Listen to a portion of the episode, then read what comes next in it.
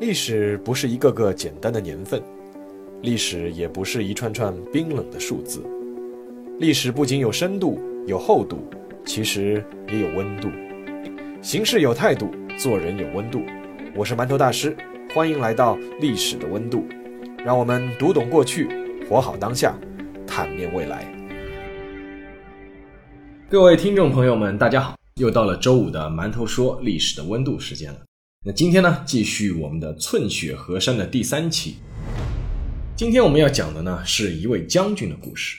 但是这位将军在生前其实并没有军衔。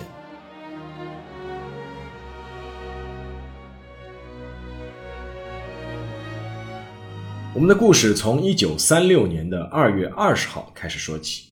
在那一天呢，在白雪茫茫的东三省的临海雪原。有一群人发出了这样一个宣言，那这个宣言呢略有点长，但是呢我还是想念一下。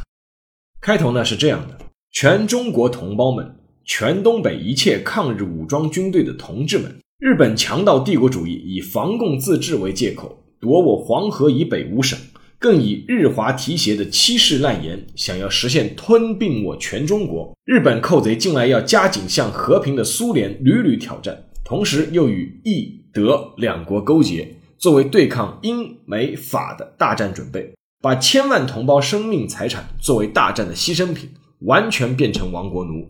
现在顺着全国救国运动之转移，使抗日军队组织越加巩固与行动统一，将我各军军队建制名称完全改组建制为东北抗日联军第一、二、三、四、五、六军以及抗日联军游击队。我们中国海内外同胞应一致团结起来，铲除穷凶极恶的寄生虫魔鬼日本强盗。我们从古今中外一切历史事变，以及最近阿比西利亚反抗意大利的侵略战争的例子来看，我们深信中国抗日救国终究必能达到胜利。那这份宣言的落款呢？是东北反日救国总会。这封宣言发布的时间呢？是一九三六年。一九三六年。离东北三省沦陷已经过去了整整五年的时间，这片属于中国的土地已经被日本人冠上了所谓“满洲国”的称号。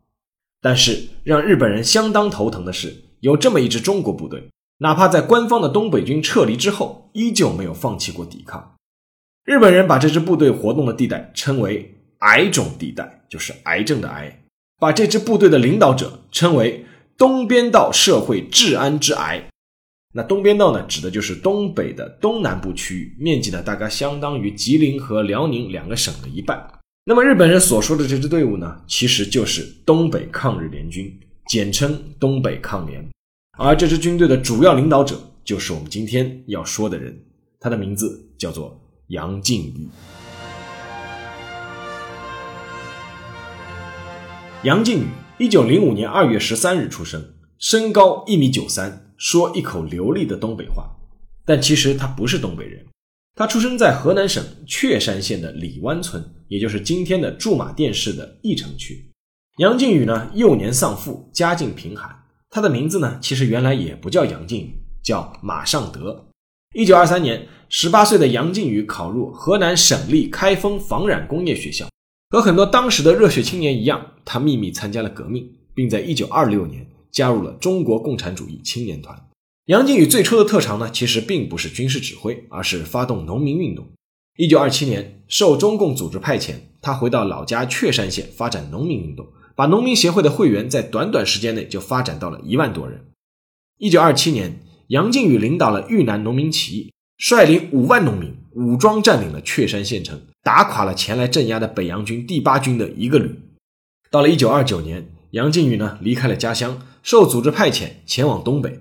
一开始呢，杨靖宇的化名是叫做张冠一，他是在抚顺的煤矿呢建立了党组织，随后呢就开始慢慢介入到军事领导工作当中去。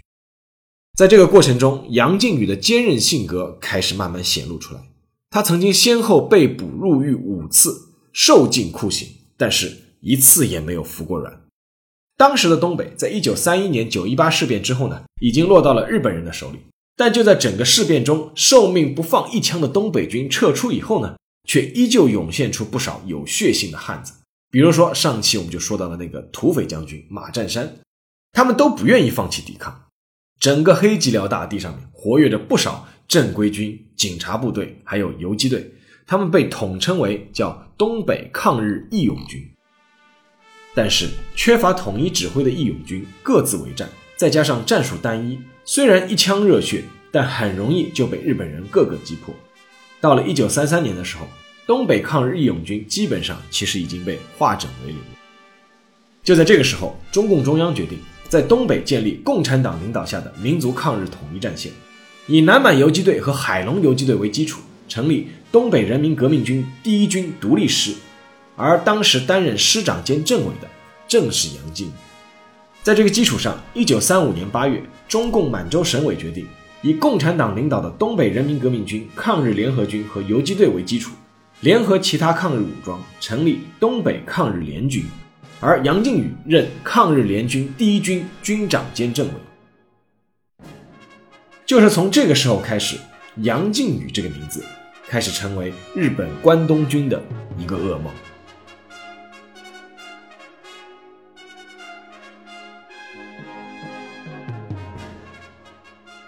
如果你去过日本东京的靖国神社，可以看到里面供奉着一批牌位，叫做“肉弹石勇士”。就是吃肉的肉，炸弹的弹。肉弹呢，在这里的含义呢，其实和饮食无关，是专门被当时的日本军国主义者用来比喻自杀式冲锋。那日弹十勇士，顾名思义，就是发动自杀式冲锋的十个人。按照日本方面当时的记载呢，当时是有十个日本关东军的士兵在追击中国军队的一场战斗的途中呢，遭到了对方的反包围。在绝望之际呢，他们就冲入了对方的阵地，希望能够同归于尽。当然了，严格的说，这就是一场自杀，因为他们起不到任何攻击的作用。根据旅日作家萨苏的考证，当时围歼这支关东军的中国部队就是杨靖宇率领的部队。当时的东北抗联呢，有南杨北赵的说法，北赵说的就是另一个抗日名将，叫赵尚志。那我们以后呢，有机会说。南杨说的就是杨靖宇。杨靖宇这个名字呢，是在一九三二年改的，因为呢“靖宇”这两个字在朝鲜话里面呢有驱除外敌的意思。那赵尚志打仗的特点呢是又猛又狠，而杨靖宇的特点呢是灵活多变，尤其擅长游击战。面对强大的日本关东军，东北抗联一改之前东北抗日义勇军那种以阵地战为主的打法，而是遵循了敌进我退、敌乱我打的游击战术，搞得关东军和当时的伪满军队是相当的头疼。根据当时的日伪统计机关的一个统计，仅在1935年，东北抗联就在东三省各地发起大大小小的战斗三万九千一百零五次。截止到1940年，总共发动大小战斗近七万次。根据日本外务省发布的统计数据，日本在满洲总共损失了近二十七万士兵，其中呢，减去当时苏联方面宣布歼灭的八万人左右，那么还剩下十八万人左右，应该就是东北抗联和其他抗日义勇军的功劳。在最巅峰时期的1941年，东北抗联在东三省牵制了76万的日军。当然了，这里我们也要实事求是的说，日本人当时在东北驻了那么多的军队，另一大任务呢，其实还是为了牵制和防御苏联。那么不管怎么样，慢慢的，日本关东军就把矛头渐渐指向了东北抗联的总指挥杨靖宇。杨靖宇当时让日本关东军恨到什么地步呢？从日本当时的记录就可以看出来。从一九三八年开始，日本关东军司令部调集了六万人的部队和警察大队，专门是用来绞杀杨靖宇。其实当时整个东北抗联在巅峰时期，所有的部队人数也没有超过三万人。而当时日本关东军司令部下达的命令是这样一句话：说是看到抗联和其他队伍，其他放过，只打抗联；看到抗联里有杨靖宇的队伍，其他放过，只打杨靖宇。可见当时的日本关东军已经把杨靖宇恨到了一个什么样的地步。报告司令部，部队名称发起总攻击，这次一定要全歼抗日联军，活着支那将军。嗨！同时呢，关东军开始检讨原来屡战屡败的作战思路，做出了三点改变。第一，在东北抗联出没的地区呢，实行武装屯田移民和保甲连坐，每两三百户的中国居民呢，就用铁丝网圈在一起来居住，设岗楼和巡警。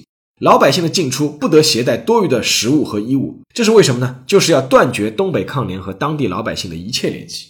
第二，只要发现东北抗联的队伍，就紧紧咬住跟着打，一刻也不放松，逼迫东北抗联队伍呢不断分兵突围，越打越小。第三呢，日本关东军开始改变以前的滥杀的政策，开始招降和优待对方的叛变分子，也就是汉奸。事实证明，这三点都起到了作用，而最起作用的就是第三点。我们都知道，叛徒的杀伤力永远都是惊人的。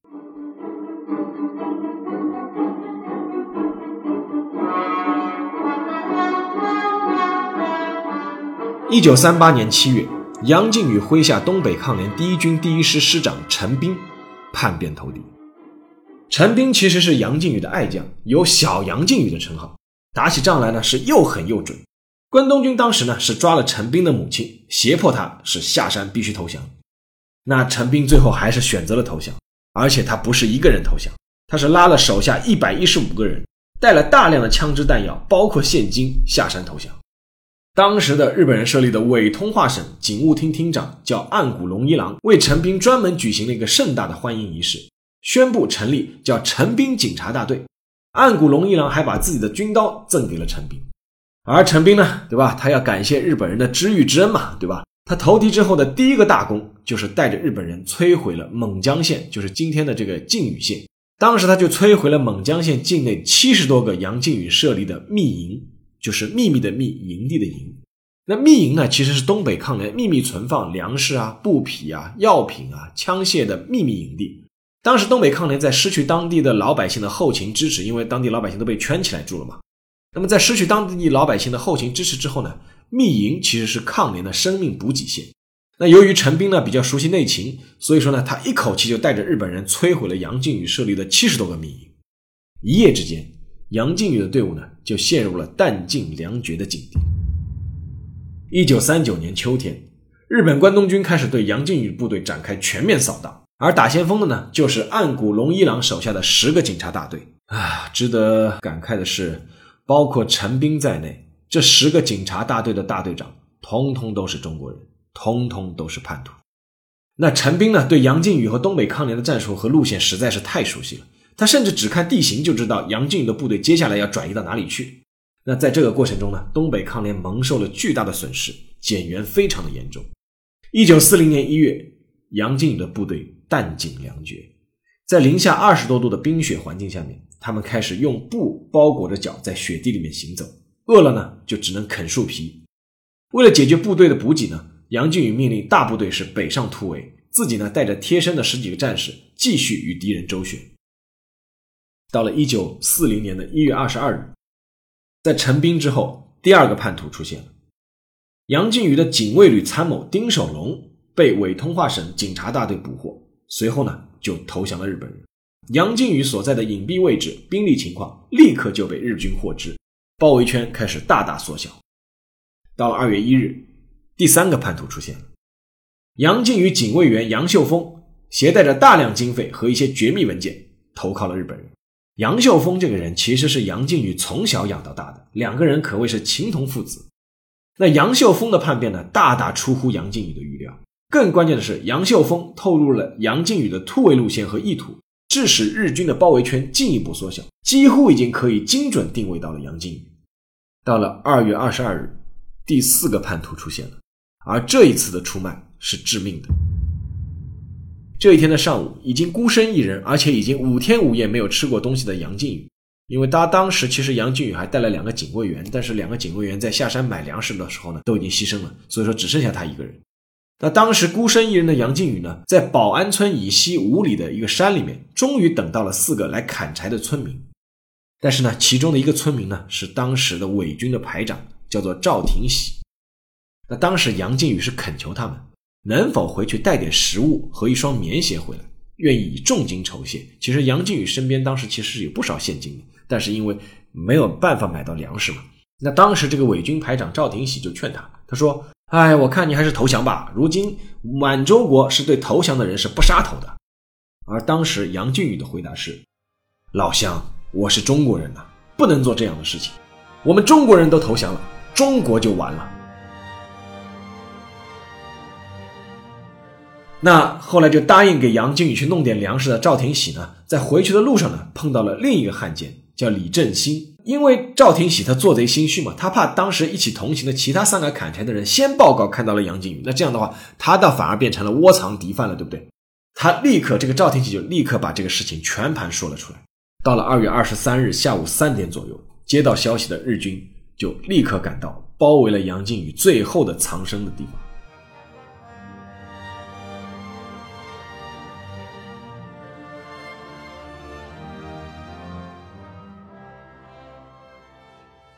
在日本的满洲国警察外史以及伪满时期的内部档案，叫《东边道治安肃正工作》这两部记录当中呢，都详细记录了杨靖宇生命的最后时刻。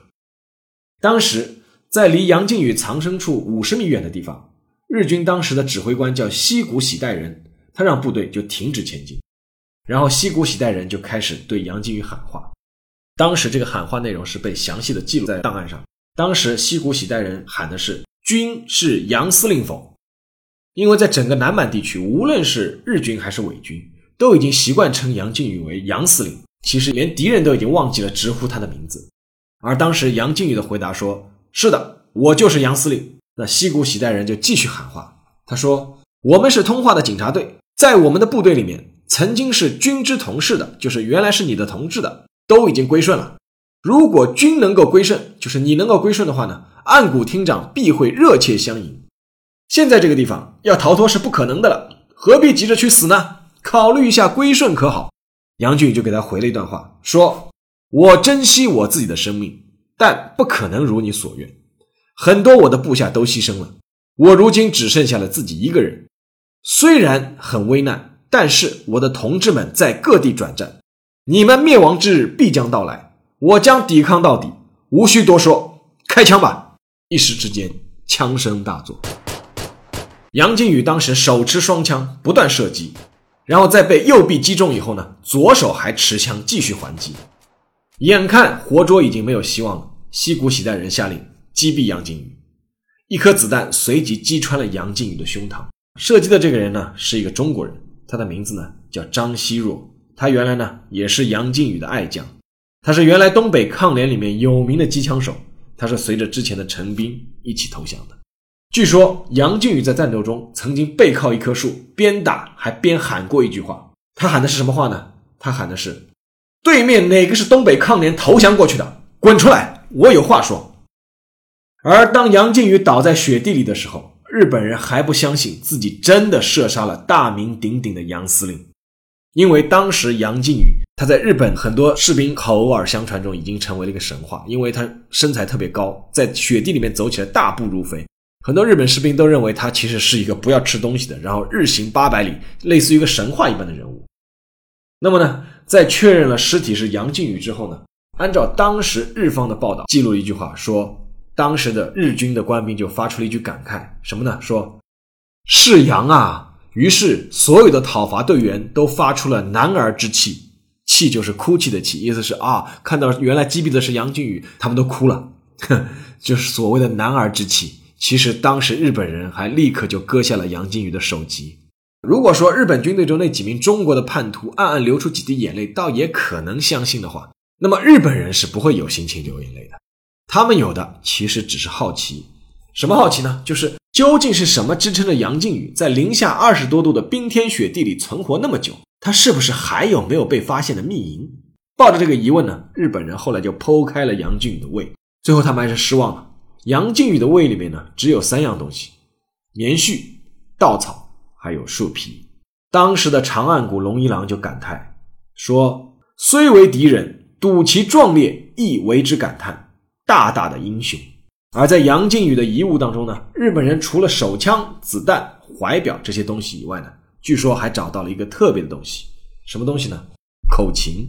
日本人当时就无法理解，就是在冰天雪地里，饭都吃不饱，随时可能送命，那杨靖宇为什么还要带着一个口琴？据说在发现口琴的时候，日本围剿的那个队伍里面有一个中国人叛徒，是当时抗联一路军参谋长，叫安光勋。当时这个安光勋就忍不住痛哭失声，为什么呢？因为杨靖宇以前每每在队伍休息的时候，就会拿出那个口琴吹曲子给抗联的战士们听。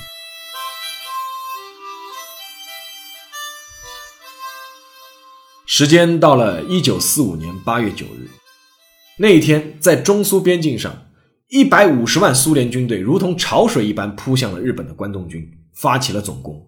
而在这百万大军中呢，有一支一千多人的部队，这支部队都是由中国人组成的，他们就是当年被迫北上，边打边退，直到退入苏联境内的东北抗联。当年东北抗联的老弟兄们，最终是以这样的方式打回了自己的故乡。只是，在雪花飞舞的白山黑水之间，再也听不到熟悉的悠扬的口琴声了。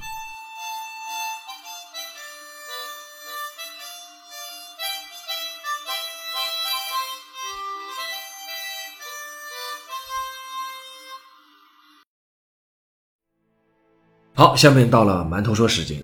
那么，怎么说呢？说完这个故事，想跟大家讨论一个关于抗战期间的。目前甚至前两年在互联网上一直争论的比较厉害的一个一个争论吧，就是关于抗战之中的国民党和共产党，对吧？有这样一个争论，说是在抗日战场上，国民党军队一共牺牲了二百零六名将军，而共产党军队只牺牲了一位将军，就是左权，是当时八路军的副总参谋长。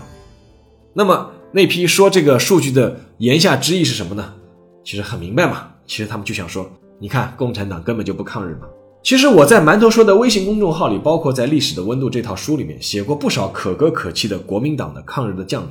但是，如果只是以牺牲将军的数量来衡量抗日战场上双方的付出，那么我觉得是另一种矫枉过正。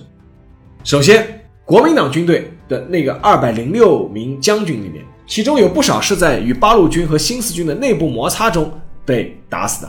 那中共方面承认呢，在抗战期间是打日本鬼子牺牲的国民党将领，大概是一百个出头一点。其次，在国民党这个军队的将领当中啊，光追认的少将就有近六十个，其中不少被追认的将军呢，生前军衔呢只是团长。那包括馒头说之前写过的，就是在那个淞沪战役死守四行仓库的谢晋元。当然了，谢将军被追封将军是当之无愧的。我们只是实事求是来说这样一个客观问题。那么，如果是以这个标准来算的话呢？那么，中国共产党在抗战期间牺牲的团以上干部有接近两百个，但是呢，在中华人民共和国一九四九年建国以后，在一九五五年授衔的时候呢，只是受健在的这些人，对于牺牲的同志呢，他只是追认为烈士。第三，国民党军队当时有完整的授衔体系，而八路军和新四军呢是接受国民党的领导。那抗战期间是只有三十一个中国共产党的八路军和新四军被授过衔，其他的都没有给过军衔。那这个怎么统计呢？那之所以想说前面的这些呢，还是因为今天要讲的这个人就是杨靖宇。按照杨靖宇和赵尚志指挥的部队的数量，按照当时的序列，其实应该是可以达到国民党的中将级别的。以他们艰苦取得的战绩和牺牲，那至少要追认到国民党陆军二级上将以上级别。但是我在写杨靖宇的时候呢，实在是不知道该给他写什么军衔，只能呢把他称为叫总指挥。为什么呢？因为从来没有人。给杨靖宇授过衔，而我想杨靖宇和他东北抗联在漫天飞雪中与日寇以命相搏的时候，应该也不会想到过自己到底是什么军衔。最后呢，今天想以一个日本人的故事作为结尾。大家还记不记得前面说到的那个当时的伪通化省警务厅厅长，就是负责围剿杨靖宇的那个警务厅厅长，叫岸谷龙一郎，对吧？因为消灭了杨靖宇。这个岸谷龙一郎呢，就一路升迁，最后呢，做到了伪山西省副省长的位置。因为杨靖宇他呢，对中国军人呢，产生了强烈的兴趣，后来呢，就一直在做研究。但是呢，一九四五年到了，日本无条件投降。在日本投降前夕，这个岸谷龙一郎呢，写了一封遗书，然后呢，就用氰化钾毒死了自己的妻子和女儿，然后剖腹自杀。这件事当时在日本引起了很大的轰动，据说。在他的遗书里有这样一句话，说：“天皇陛下发动这次侵华战争，或许是不合适的。中国有杨靖宇这样的铁血军人，一定不会亡国。”那这句话的遗言，说实话真伪不可考，而且我自己个人觉得很有可能是后来我们的中国网民想象出来的。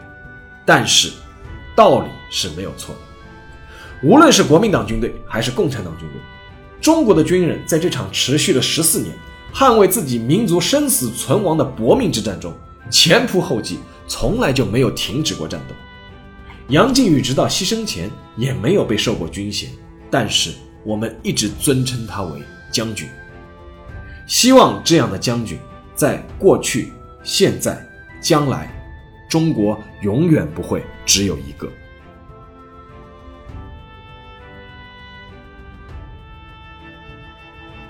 好了，今天的馒头说历史的温度就到这里，让我们下期再见。